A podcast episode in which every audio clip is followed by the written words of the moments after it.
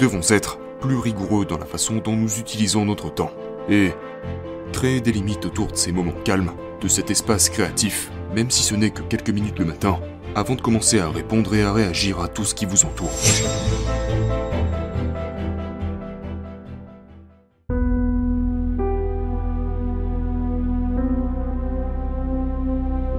La vérité, c'est que beaucoup de gens n'apprécient pas le fait que faire quelque chose d'exceptionnel nécessite beaucoup de travail. Ça nécessite ce travail anonyme que tu fais quand personne ne regarde et qui ne devient pas une tendance sur Instagram ou Twitter et...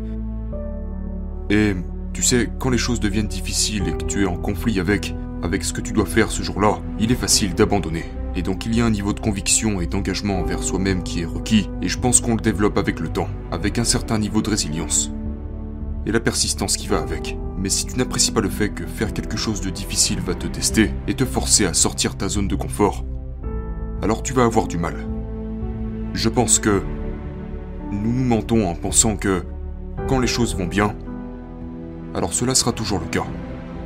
Et nous nous mentons aussi en croyant que nos vies sont statiques à cet égard. Alors que la vérité est que tout est toujours en mouvement. Maintenant, ce mouvement peut être imperceptible sur le moment. Mais en vérité, et, je le dis tout le temps, chaque pensée que vous entretenez, chaque mot qui sort de votre bouche, chaque interaction que vous avez avec un autre être humain, chaque réaction que vous avez face à un stimuli qui se présente à vous, vous fait avancer dans votre vie, soit vers vos aspirations ou vers un certain niveau d'autoréalisation, ou bien soit vous fait régresser vers une ancienne version moins évoluée de vous-même.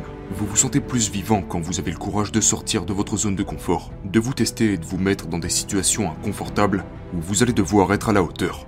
Ces moments forts sont ceux où vous vous sentez le plus épanoui, le plus déterminé et le plus, vous savez, en quelque sorte, connecté à vous-même. Ce n'est pas une question de validation extérieure, c'est une question de relation avec vous-même. Vous le savez, c'est quand votre tête touche l'oreiller le soir et quand vous vous réveillez le matin, à quoi ressemble cette relation? Et s'il manque quelque chose, c'est peut-être d'un petit coup de pouce ou d'un appel à l'action dont vous avez besoin pour faire changer un peu les choses. Je pense que la clé est que, aussi important que cela puisse être de se fixer de grands objectifs qui vous effraient et d'aspirer à une meilleure version de qui vous êtes, parce que ce sont comme des étoiles du Nord qui vous guident vers votre direction, mais une fois que vous les avez fixées, du moins c'est ce que je fais, c'est de les laisser au fond de mon esprit. Et ensuite, il s'agit seulement de ce qui se passe dans le moment. Parce qu'une fois encore, tout revient au présent. Lorsque je suis devenu sobre, quand je pensais à l'idée de ne plus jamais boire d'alcool, j'étais là genre... Tu plaisantes Je dois aller à un enterrement de vie de garçon dans six mois, puis j'ai ce truc-là à Las Vegas, et puis ensuite je devrais aller à... Comment je vais faire pour passer à travers tout ça sans boire d'alcool C'est complètement écrasant. Et je pense que lorsque les gens se fixent un objectif, ils commencent à se projeter dans l'avenir avec ce genre de choses, et ça leur semble écrasant, et finalement ça les conduit à abandonner. Donc ce que vous devez faire, c'est de le fragmenter, de le décomposer en petits morceaux et de dire je sais que je vais aller à cet enterrement de vie de garçon dans six mois, mais aujourd'hui, je ne dois juste pas boire d'alcool. Et c'est tout ce dont je dois m'inquiéter. Il s'agit de mettre de la distance entre vous et ce futur imaginaire. Parce qu'il n'est pas encore là et il ne devrait pas vous prendre d'énergie mentale. Vous devez juste vous concentrer sur ce que vous avez à faire aujourd'hui.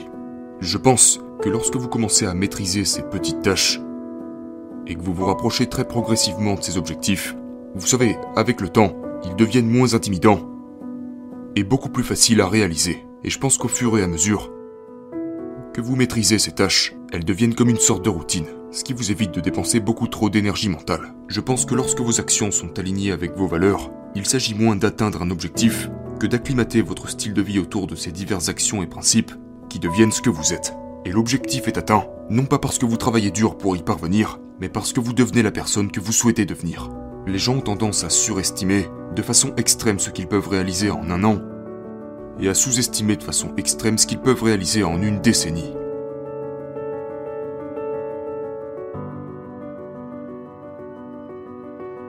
Que je dis toujours aux gens, c'est qu'il ne s'agit pas de quitter son emploi. Il n'est même pas nécessaire de prendre un risque. Par exemple, si vous avez ce rêve que vous nourrissez depuis 10 ans mais que vous n'avez rien fait à ce sujet, quelle est la chose la moins risquée que vous pourriez faire pour lui donner un peu de vie? Peut-être que vous voulez juste jouer de la clarinette ou quelque chose comme ça. Par exemple, si vous voulez être comédien, écrivez juste une blague. C'est tout. C'est tout ce que vous avez à faire aujourd'hui. Écrivez une seule blague. Je ne vous demande pas de monter sur scène, je ne vous demande pas de quitter votre travail, mais juste d'écrire une blague. Et je pense que quand vous revenez à ce concept de faire des petits pas, vous commencez à créer une sorte de petit élan et d'attachement émotionnel à cela. Et soudain, la prochaine étape est légèrement moins effrayante que la précédente. Et vous pouvez donc répéter cela au fil du temps, jusqu'à ce que soudain vous vous réveillez et vous réalisez Oh, j'ai 15 minutes de blague ici, et ensuite vous devez prendre le gros risque. Ou peut-être juste appeler votre ami et lui raconter ses blagues, c'est moins risqué. Mais donc voilà, qu'est-ce que vous pouvez faire Qui soit juste assez en dehors de votre zone de confort, mais pas au point de vous paralyser.